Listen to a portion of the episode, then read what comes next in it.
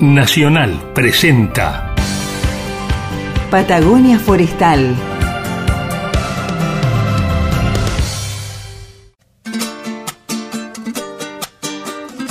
Patagonia Forestal, un espacio de encuentro y diálogo para compartir saberes y miradas. Se suma un nuevo sonido a las orquestas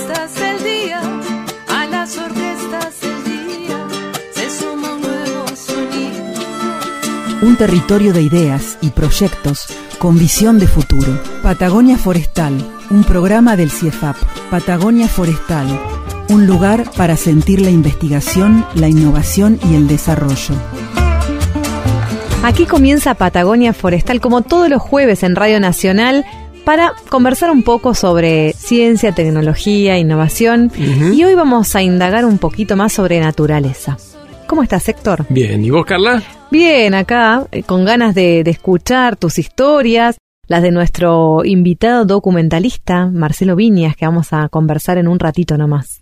Sí, sí, sí, yo estoy muy pendiente de lo que nos pueda decir Marcelo porque realmente tiene una excelente carrera como documentalista y, y con temas muy importantes para, para nuestro país desde el punto de vista de la naturaleza, ambiental, etcétera, etcétera.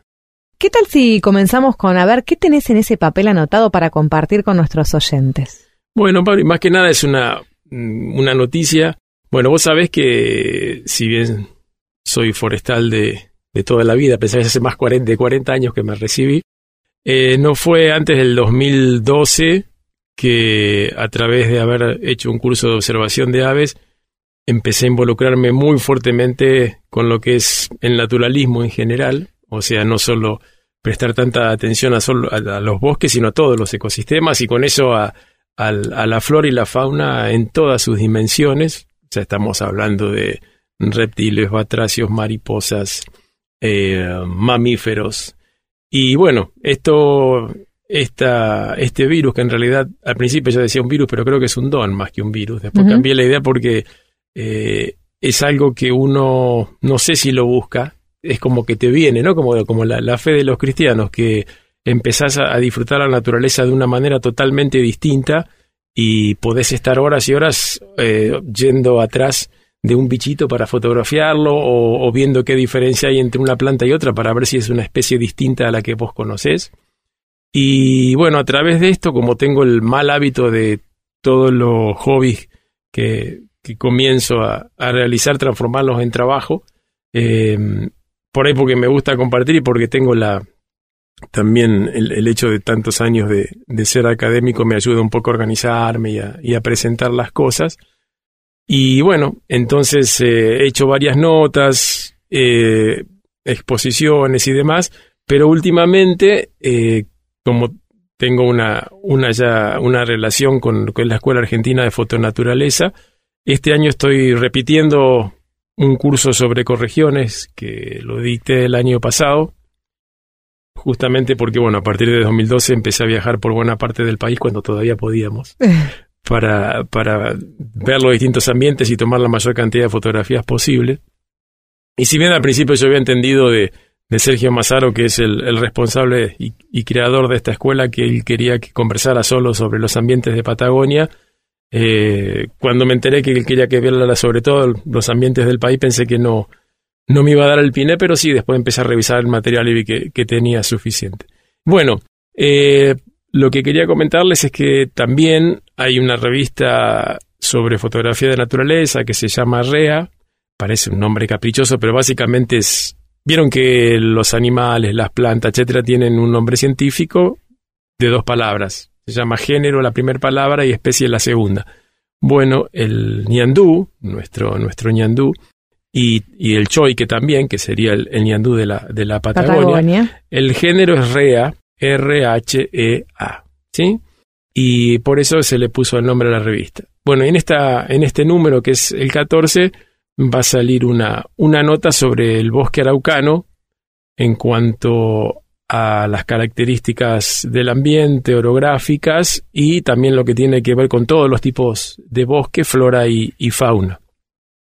Eh, si quieren buscar a la revista para verla, como les decía, pueden tipear REA, R-H-E-A, en, en internet y eh, la última revista, que es la 14, entre la página 160 y 177 va a estar la nota sobre el bosque araucano.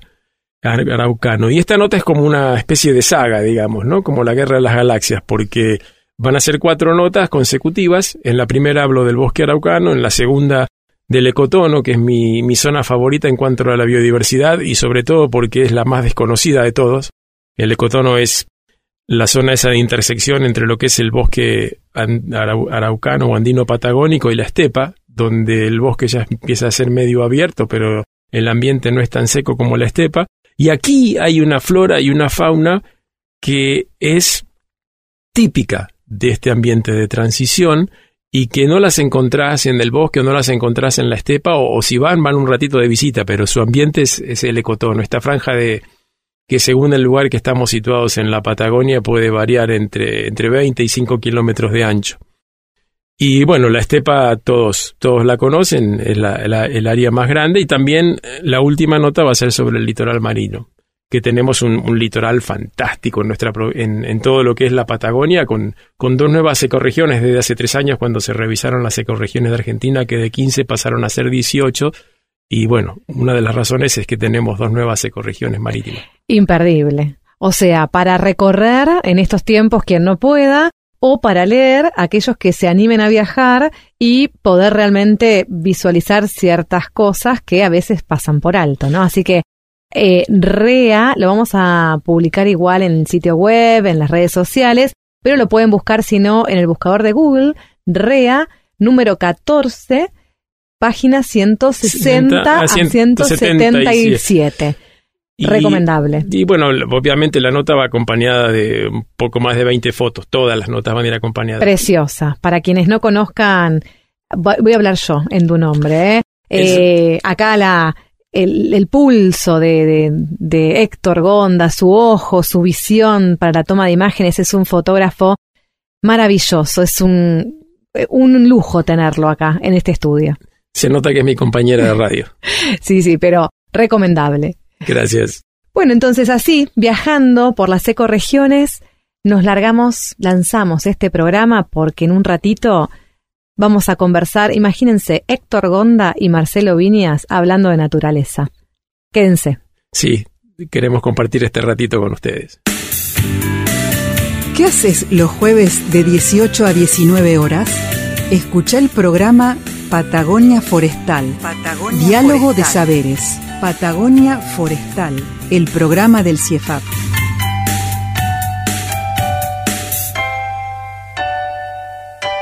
Héctor, esta tarde tenemos un invitado muy especial. Vamos a conversar con Marcelo Viñas. Él es biólogo y documentalista. Mira qué combinación. Sí, me produce envidia. Sí, y vamos a ver cómo fue ese recorrido. Bueno, él desde 1992 se dedica a la producción y realización de documentales para televisión y también educativos, ¿no? Eh, sobre naturaleza, conservación y temas ecosociales. O sea, él combina la visión esta de el hombre y la naturaleza. Vamos a ir explorando un poquito de qué se trata.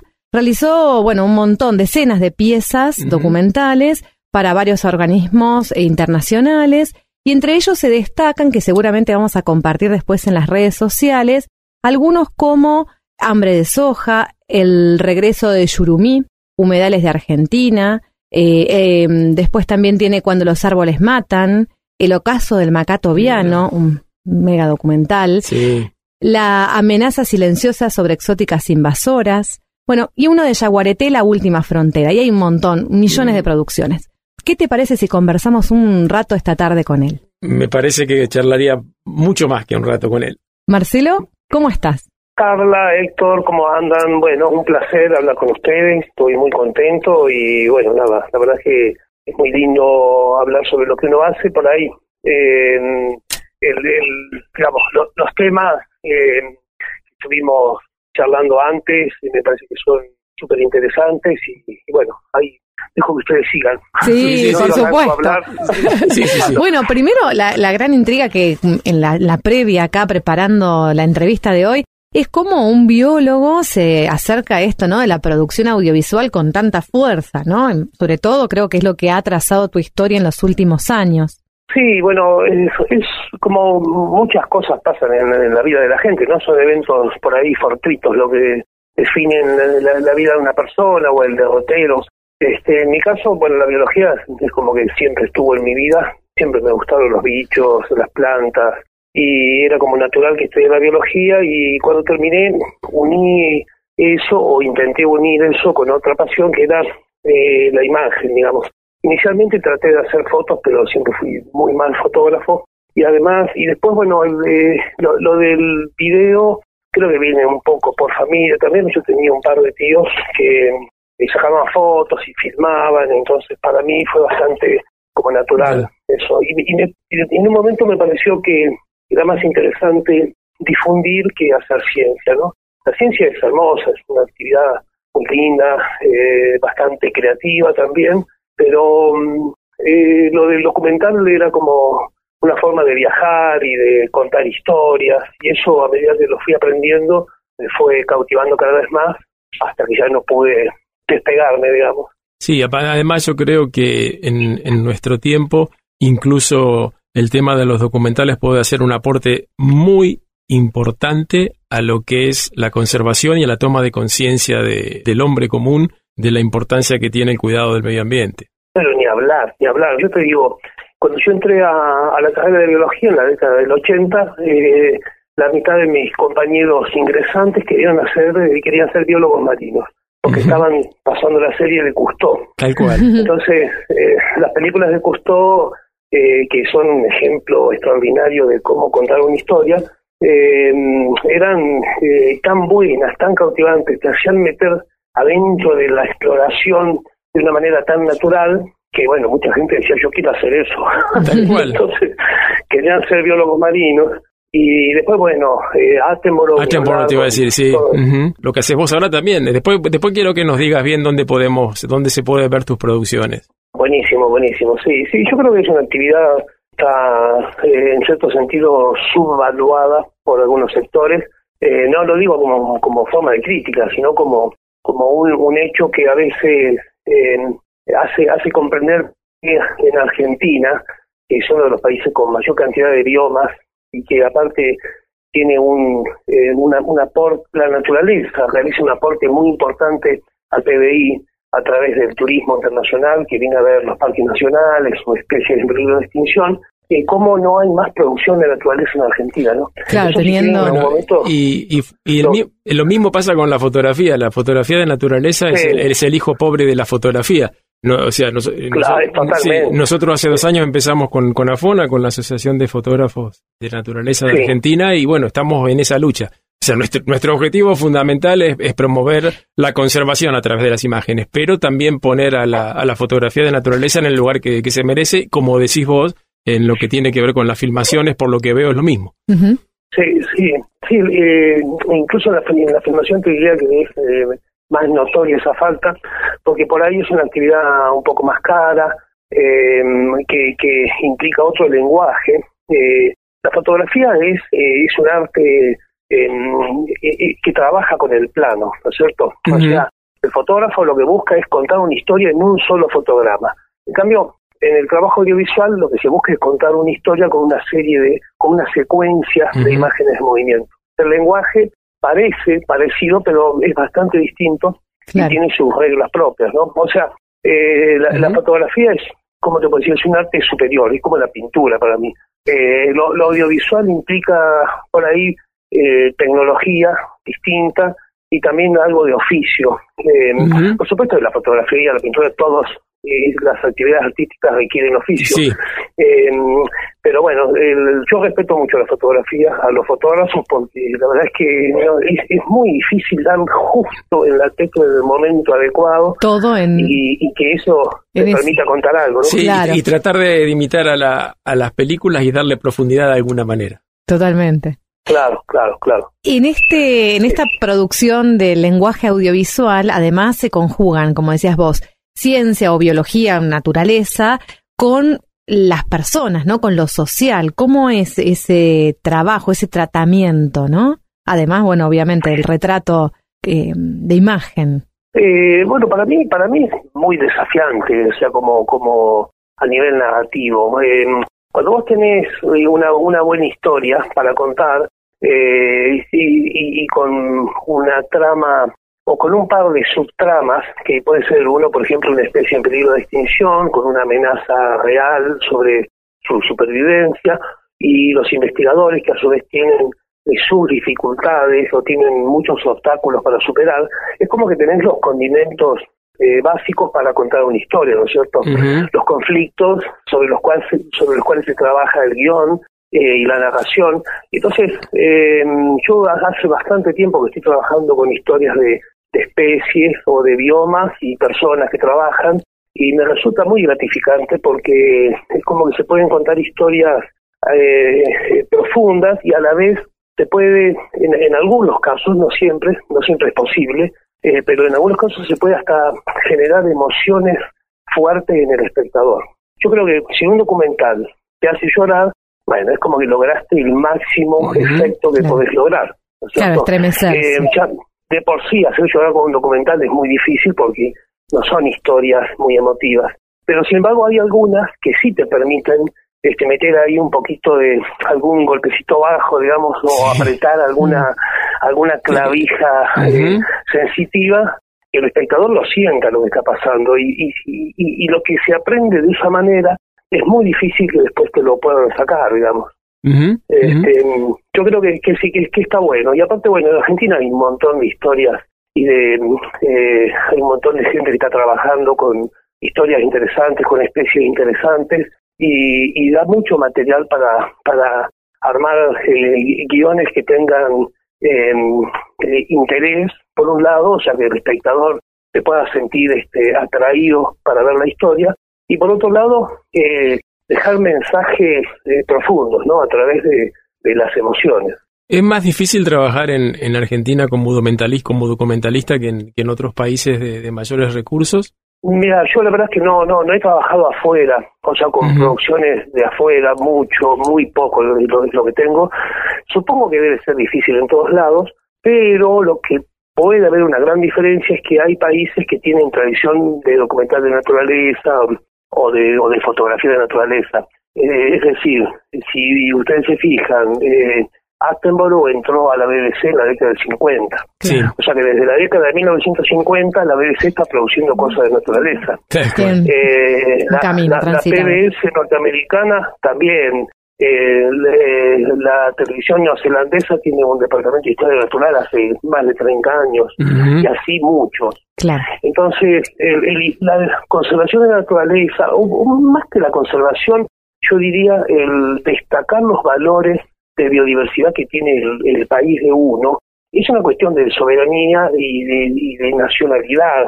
Entonces, eh, las televisiones públicas atienden esa necesidad porque entienden que, la flora del país, la fauna del país, los ambientes del país son eh, parte de la identidad del país. Y por eso le dedican producciones documentales. Acá yo creo que eh, hay eso no pasa, lamentablemente. La naturaleza está como alejada de, los centros de decisión, de los centros de producción, y es muy difícil hacerle entender a un productor de televisión o a una compañía que, que es no solo interesante, sino hasta necesario hacer producciones de naturaleza. La identidad nacional. bueno, yo tengo la sensación de que los países como los nuestros, este, en desarrollo y con no tanta facilidad para, para comprar tecnología, tener acceso a la tecnología, como que sobrevaloramos todo lo, lo material y lo tecnológico, y los países que están de vuelta, países eh, ricos entre comillas, creo que ya están medio que saturados de todas esas cosas y están revalorando lo natural. Creo que eso también es, es una, una, tendencia general que yo, que me da la sensación de que ocurre en el mundo, ¿no? Y eso es lo que creo que tenemos que luchar nosotros en nuestro país de, de tratar, no de imponer, sino de demostrar a la gente lo lindo y lo disfrutable que es eh, los ambientes que tenemos, y como decías vos, la gran variedad por, por ser un país estirado en, en sentido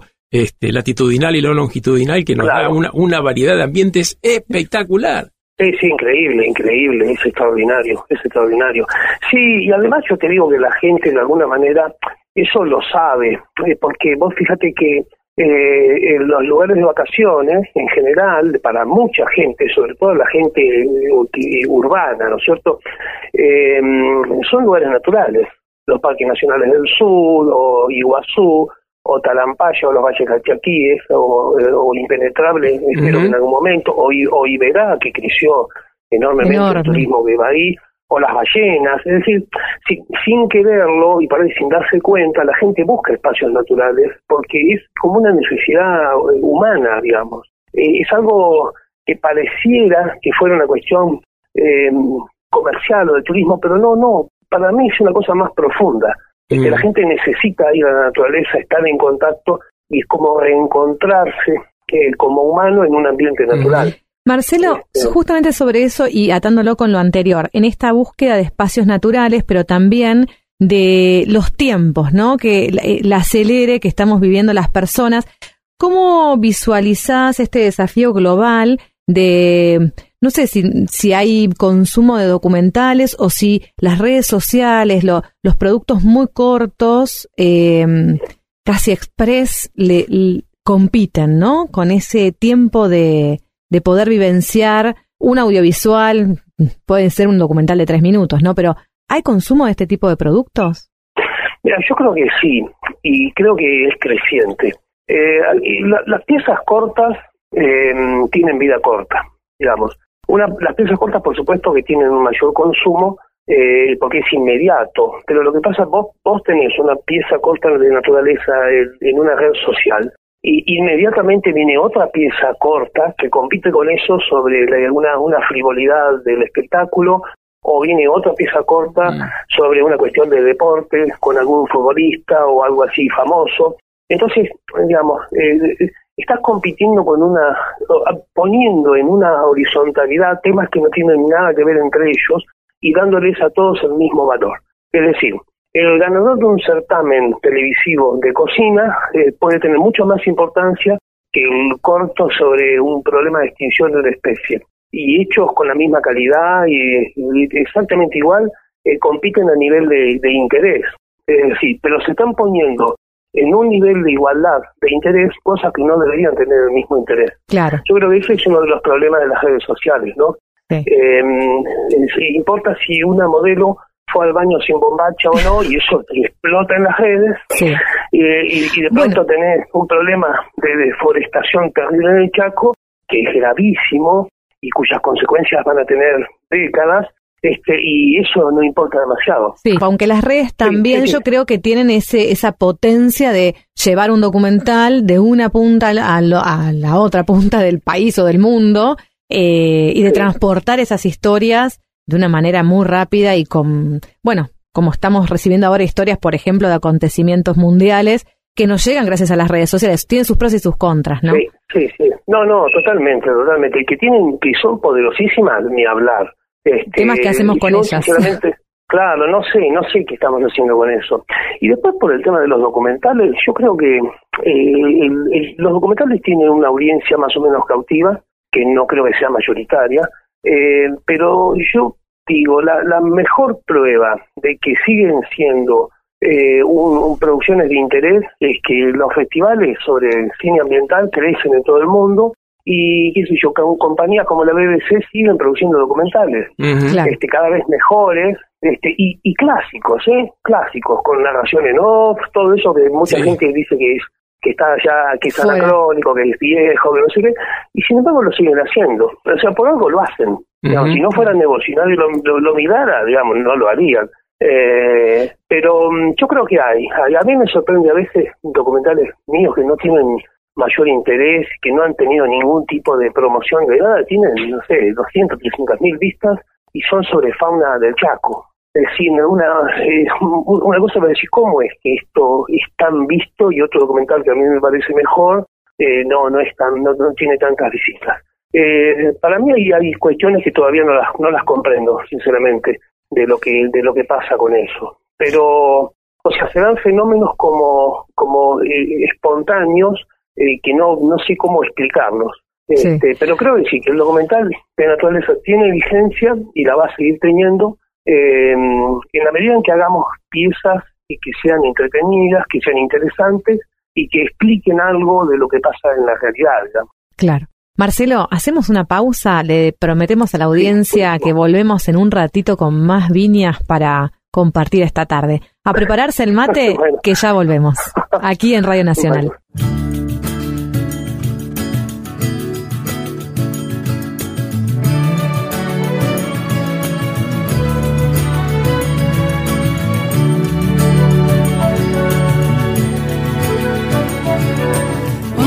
Você pensa que tá tudo errado e negativo e que ainda vai piorar, piorar.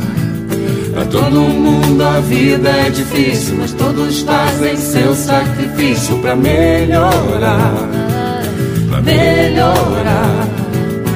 Lá vem o sol para derreter as nuvens negras, para iluminar o fim do túnel. e a luz do céu para inspirar os seus desejos, para fazer você encher o peito e cantar.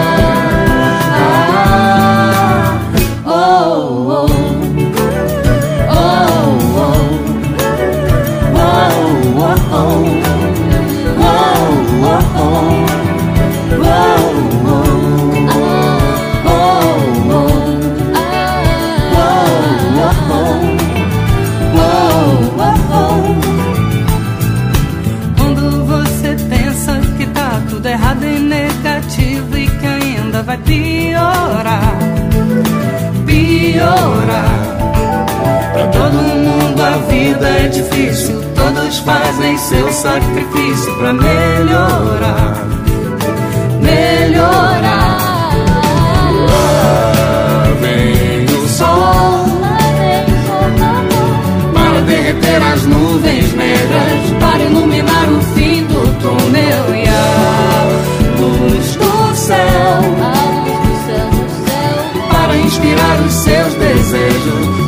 você encher o peito e cantar.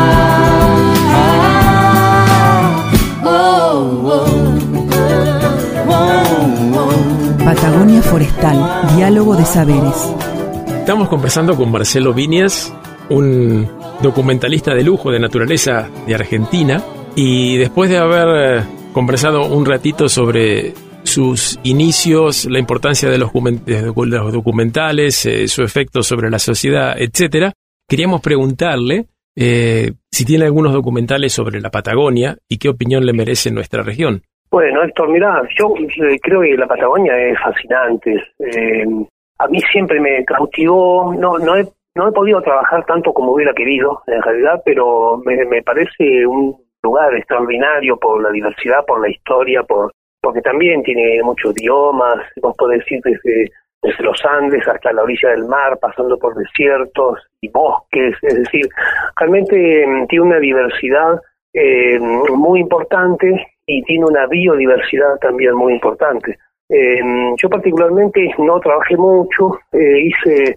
algunos documentales puntuales como el ocaso del macatoviano, algunos documentales en Tierra del Fuego sobre, sobre turberas y sobre historias de migratorias y como, como parte de otras producciones, ¿no? Y después con eh, últimamente hice un documental sobre el Huillín eh, en la zona de Bariloche y también con, con una serie que estuvimos trabajando con Carlas también eh, sobre especies exóticas invasoras. Hicimos unas cuantas historias en distintos lugares de Patagonia, muy interesantes realmente. Eh, ahora filmé hace poco un pequeño documental sobre la mojarra desnuda y la ranita del Sumuncurá, en la meseta del Sumuncurá, Qué lindo. que todavía no está no está editado. Sí, sí, yo no lo conocía, es un lugar fascinante, Sí, sí, con nosotros- esos arroyos termales, muy, muy interesante. sí, sí, sí, fantástico. Patagonia tiene, la verdad que muchos lugares y muchas historias, ¿no? Para, para compartir. Marcelo es, pa- es pampeano, así que ahí está, La Pampa es Patagonia. La Pampa también de linda. ¿De qué parte de La Pampa sos, Marcelo? Yo, yo soy de la llanura, de General Pico. Ah, sea, mira qué lindo. di- digamos, no soy muy patagónico. No, no, no, no, está bien. Políticamente la, la Pampa es Patagonia, pero viste. Está, está en discusión, está en discusión. Pampeano 100%. Sí, sí. No, pero no necesita Este- ser parte de la Patagonia para ser linda La Pampa. Sí. No, no, claro, La Pampa sí es una provincia también tiene un montón de riquezas, pero Sí. es una provincia muy desconocida, como siempre está de paso, la gente pasa por La Pampa, Tal cree cual. que, que La Pampa es una cosa chata y vacía, pero sí, está sí, llena de sí, cosas sí, sí. interesantes. Hace poquito justo tuvimos una, una charla en, la- en el ámbito de Afona de un pampeano y nos contaba eso, que, que se quejan siempre de que La Pampa es un lugar de paso cuando en realidad se merece ser un lugar de destino. Totalmente. Algo que comparten Patagonia, La Pampa, el norte, son los suelos, ¿no? Hablemos un poco de la dimensión ecológica de los suelos, que sé que es algo que vos mirás con bastante interés y preocupación. Sí, mira, eh, para mí lo del suelo es, un- es, la, es la gran deuda ambiental argentina. O sea, vos fíjate que las, las ONG conservacionistas nunca se ocuparon del suelo. Eh, pero pero hay que verlo como, como dice un autor norteamericano, que es Chris Masser, eh, hay que ver el suelo como una, como una placenta, digamos. Eh, cuando uno ve un bosque o un, o un arbustal o un, eh, o un este, ambiente desértico como los gran parte de la Patagonia, está viendo la expresión del suelo en ese, en ese lugar. Es decir, la expresión del suelo en ese, en ese lugar, con esa historia evolutiva, con esas condiciones este, climáticas. Eh, cuando uno ve una jarilla, eh, tiene que imaginarse que debajo del suelo, esa jarilla tiene 5 o 10 veces más biomasa de raíces que están buscando agua y nutrientes y a su vez esas raíces están conectadas con las raíces de otras jarillas a través de micorrizas, de hongos, de, de microbiomas bacterianos que son los que hacen que eh, la planta tenga acceso rápido a nutrientes, que a su vez reciben de la planta exudados eh, nutricios. Es decir, eh, el suelo es la parte con mayor biodiversidad de los, de, los eh, espacios terrestres del planeta pero mayor diversidad estoy hablando de, de- decenas de veces de mayor diversidad de lo que hay en la superficie, ¿no es cierto? Entonces, cuando eh, uno ve el suelo como algo que está ahí nada más que para dar una renta económica, empieza a maltratarlo. Ya el solo pensar que el suelo está ahí para o de producir pasto, o producir grano, o producir eh, celulosa, eh, es el, el, el corolario del maltrato al suelo.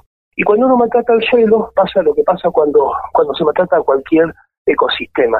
El ecosistema pierde resiliencia y a la larga termina desapareciendo o, o quedando muy disminuido en sus, en sus capacidades ecológicas. Sí, Este, yo creo que nosotros tenemos, o la mayoría de la gente tiene la, la idea como que el suelo es indestructible, como es lo que pisamos, está siempre y da la sensación de que no cambia, es como que uno puede hacer cualquier cosa con el suelo que el suelo se recupera, y como decís vos, no es así y hasta se puede perder en su totalidad, a, a- a- a- a Sí, manos del viento, del agua. Sí, sí, sí. Yo siempre me acuerdo del año 2009, en el partido de Patagonia, de la provincia de Buenos Aires, que es bien patagónico, eh, hubo una, se juntaron tres años de sequía y hubo una voladura de suelos que dejó la mitad, o sea, cerca de 500.000 hectáreas del partido eh, directamente peladas. O sea, se perdió todo el horizonte eh, que tiene una mínima fertilidad en ese tipo de ambientes. Y eso fue agricultura en un lugar que no se podía hacer agricultura. Claro. Tal Ese cual. es el resultado, digamos. O sea, eh, la Carta de Suelo de la provincia de Buenos Aires dice que no se puede hacer agricultura, la universidad decía que no se podía hacer agricultura, el INTA decía que no, y sin embargo se hizo Agricultura, agricultura. claro. Y el Banco Nación daba créditos para comprar máquinas para desmontar. Claro. Entonces, eh, Sí, digamos, sí, ahí, sí. ahí hay un problema un problema grave de prioridades, ¿no? Mm. Eh, este, En y bueno, después lo que, lo que ha pasado en Sí. gran parte de la Patagonia con la oveja es increíble, ¿no? Bueno, te iba a preguntar justamente en Patagonia qué, qué historias eh, sobre desertificación u otras problemáticas podías identificar, o incluso mismo los incendios forestales que, bueno, generan una situación muy, vul- muy vulnerable de esos suelos, ¿no? Que quedan desnudos de alguna manera. Sí, sí, me hablar, Carla. Este, bueno, nosotros lo hemos visto, la- las amenazas que hay, eh, pueden ser hasta invisibles, ¿no? Porque el caso del moho del ciprés, que nosotros cubrimos cuando hicimos Mm. los documentales de, de exóticas invasoras, es, es tremendo, ¿no? Y una persona, un caminante que está haciendo hiking, que va a hacer una- un sendero, un senderista que cuida la naturaleza y todo, sin querer, puede estar llevando en el barro de sus zapatillas de la gente que va a, a terminar con los alerces. O sea, eh, es una situación, eh, eh, bueno, de especies exóticas invasoras, es, es un problemón terrible que casi está muy poco visualizado. Pero yo si te tuviera que contar historias de Patagonia que a mí me gustaría documentar en una línea de documental más de denuncia, si se quiere, eh, es, es la desertificación o es más que nada el, el, la, eh, el paradigma de la, de la producción ovina. Eh, la producción ovina es, eh, ha sido siempre como, como sobre eh, valorada eh, en la Patagonia, ¿no? De, de, de, niño era el oro blanco y el oro uh -huh. negro de la Patagonia, ¿no? El petróleo y la oveja. Uh -huh. Este, y bueno, lo, lo, lo, que ha pasado es que la sobreproducción, el, la sobrecarga ganadera con ovinos produjo una desertificación terrible en la Patagonia. Se calcula que el 40% de los oros están desertificados y otro 40% de los oros están con una erosión grave, uh -huh. es decir, casi irreversible. Los ensayos que se hicieron en Patagonia para recuperar suelos dan resultados bastante eh, nefastos. Sí. No es nada fácil por, por, el tema del viento, básicamente. Uh -huh. claro. Entonces uno dice, a ver, teníamos en la Patagonia un ganado eh, probable o una especie que podía ser eh, trabajada para convertirlo en ganado, como es el guanaco, que está adaptado a la región, que convierte mucho mejor eh, el, el, pasto en carnes o, o, la, o, la, materia vegetal en carne, eh, que no erosiona el suelo, que se banca las heladas, que produce carne de primera calidad y lana, y lana y de primera calidad, y sin embargo lo matamos. Y ahora hace poco hubo planes eh, para matar los guanacos, eh, considerándolos eh, un, una plaga.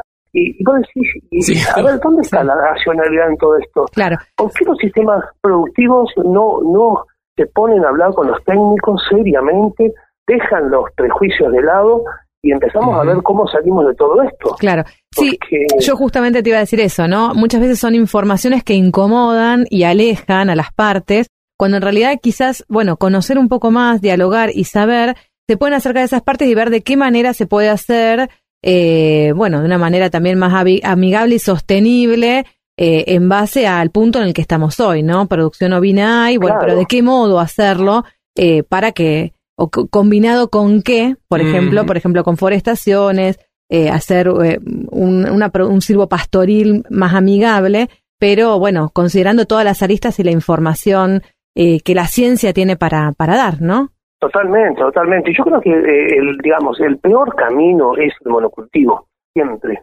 siempre.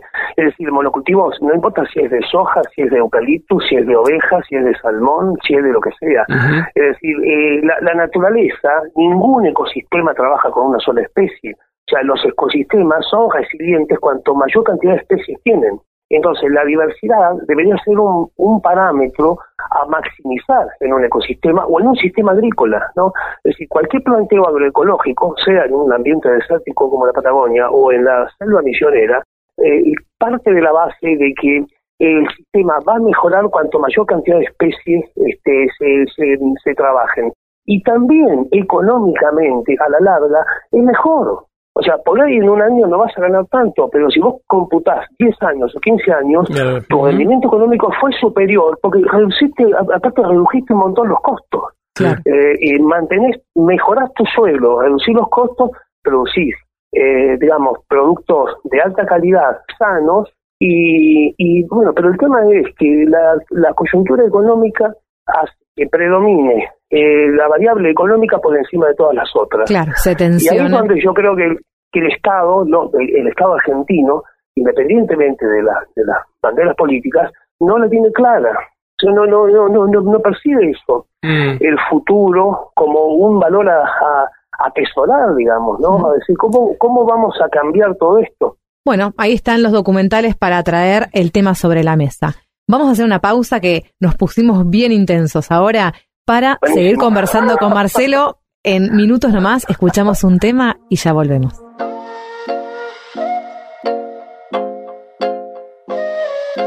¿Dónde está la luna de tu tanta oscuridad? Vas buscando una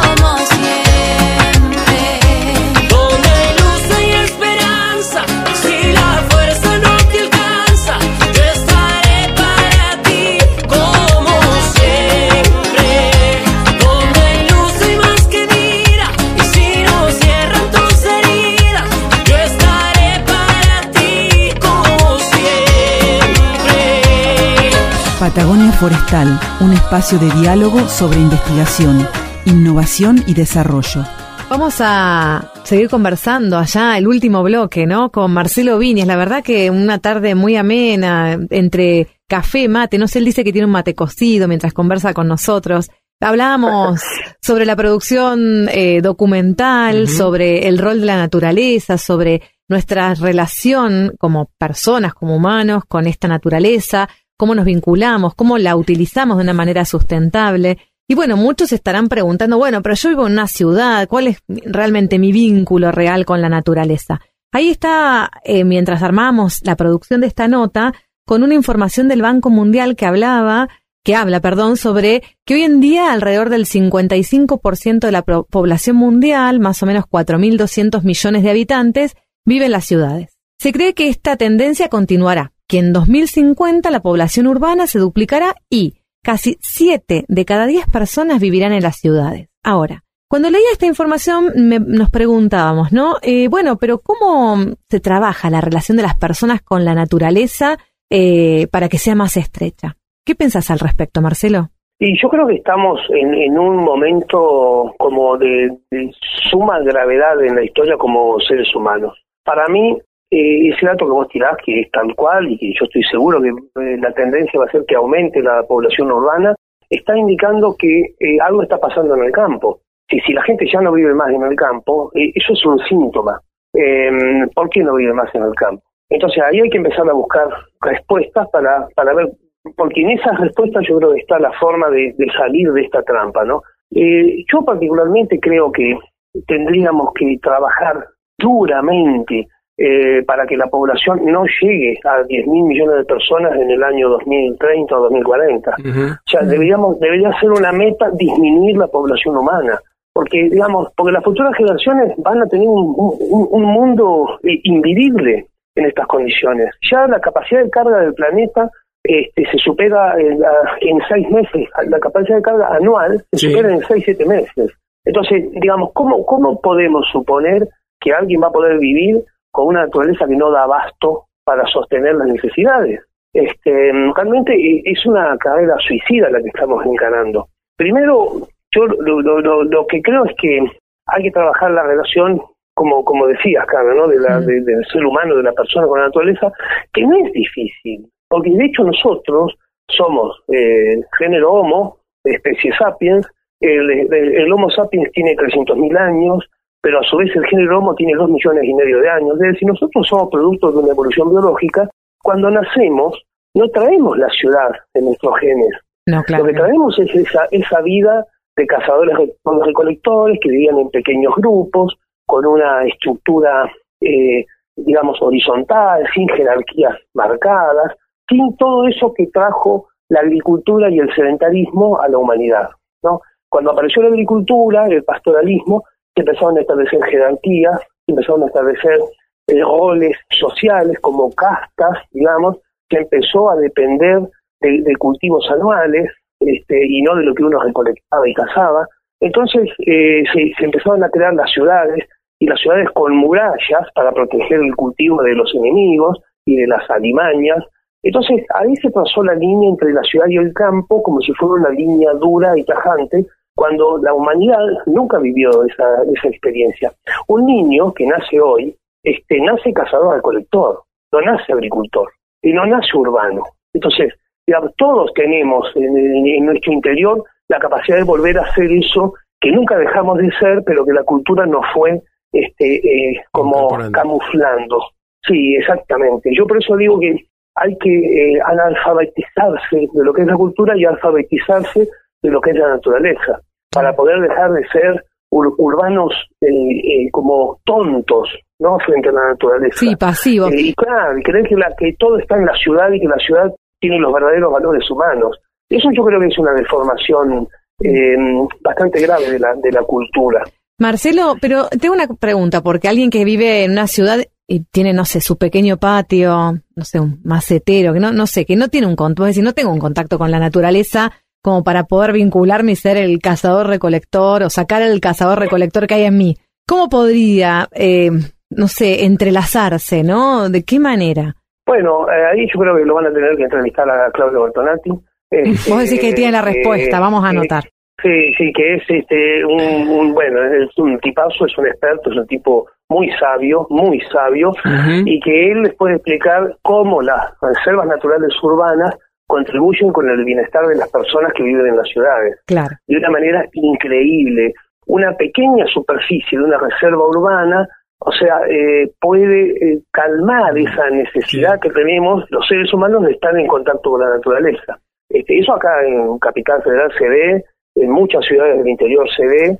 Este, Acá, y, acá bueno, mismo en Esquel tenemos la Reserva Natural Urbana La Zeta, que recién la empezamos a, a prestar atención hace unos cinco años, cuando no podíamos ir al parque porque se había dado la, la ratada por la floración de la caña. Hasta ese momento nunca, Claro. la, había- nunca la habíamos usado. Y ahora descubrimos que tenemos un super lugar a tres kilómetros del pueblo, Sí. re lindo. Por las distancias también, claro. porque ir al parque no puede todo el mundo todo el tiempo. Sí, sí. Claro. Recién, cuando ustedes Claro, hablaban, claro. yo pensaba en esto, ¿no? Una conciencia desde lo individual, ¿no? Desde el espacio individual, pero una acción colectiva. O sea, pensar las acciones no solo desde el, desde el espacio, del uno por uno que uno está parado, sino pensar una cuestión cooperativa, colaborativa, en comunidad. Un espacio, una Claro. reserva urbana requiere de una acción comunitaria, de respeto, de acción, sí, sí, depende del rol que cada uno quiera asumir, ¿no?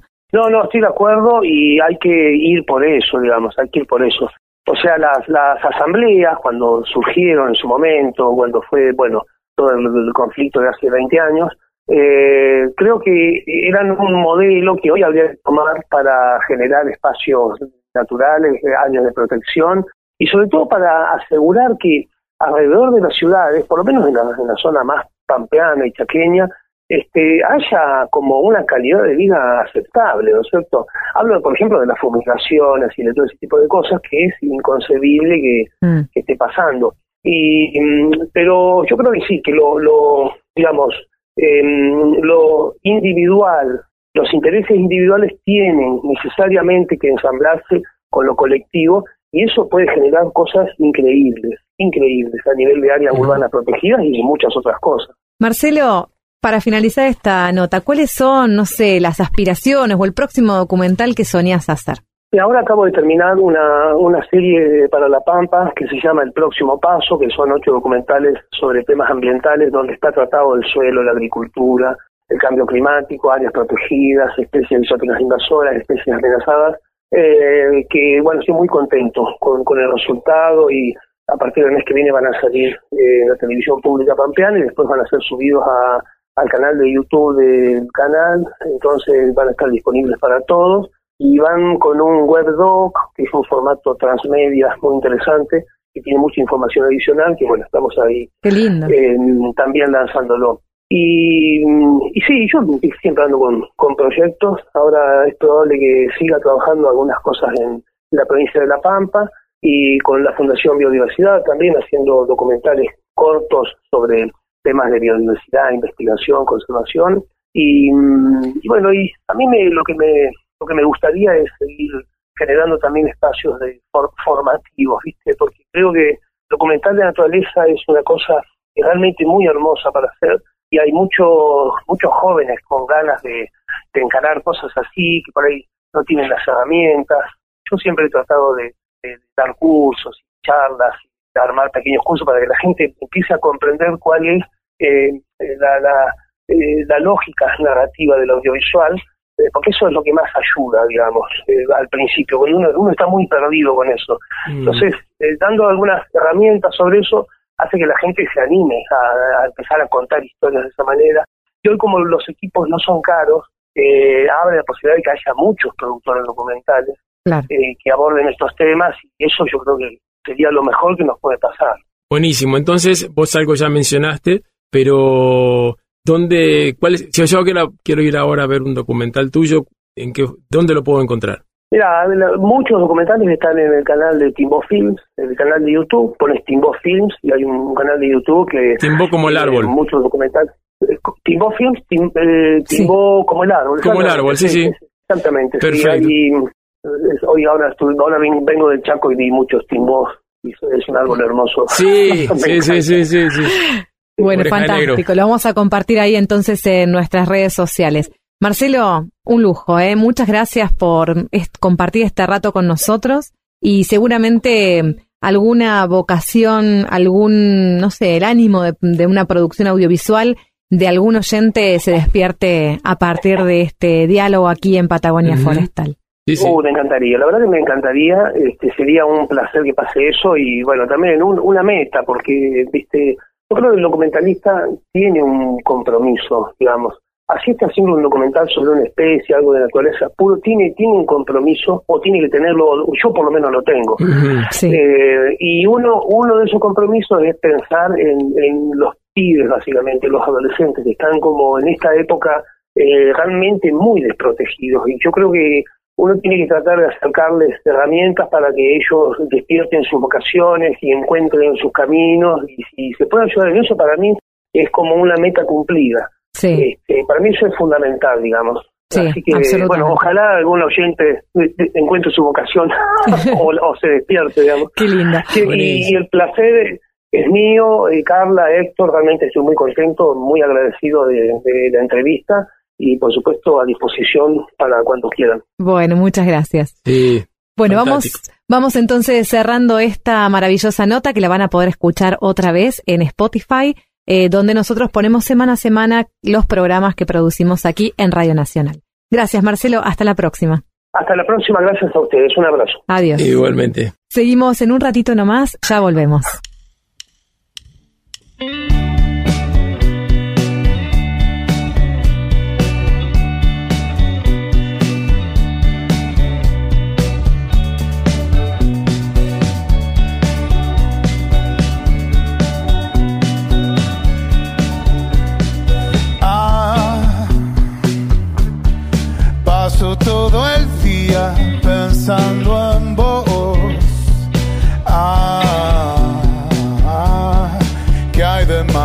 Oh.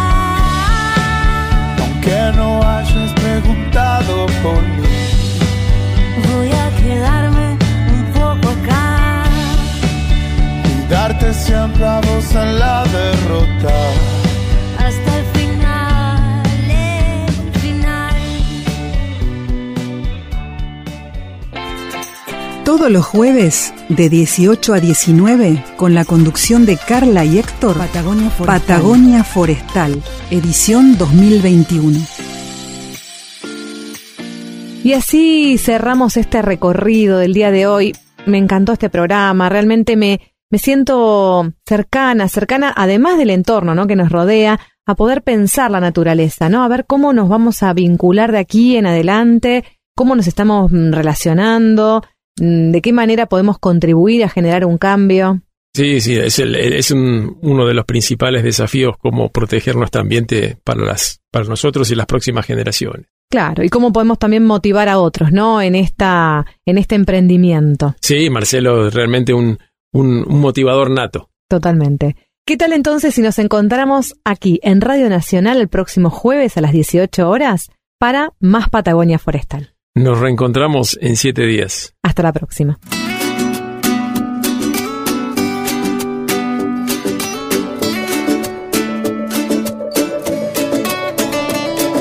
Hay veces que perdemos la sonrisa por andar con tanta prisa.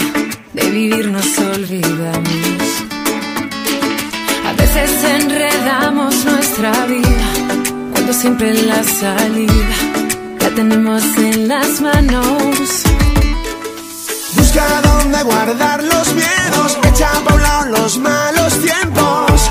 Lo que pasó ya se pasó, ahora viene lo bueno.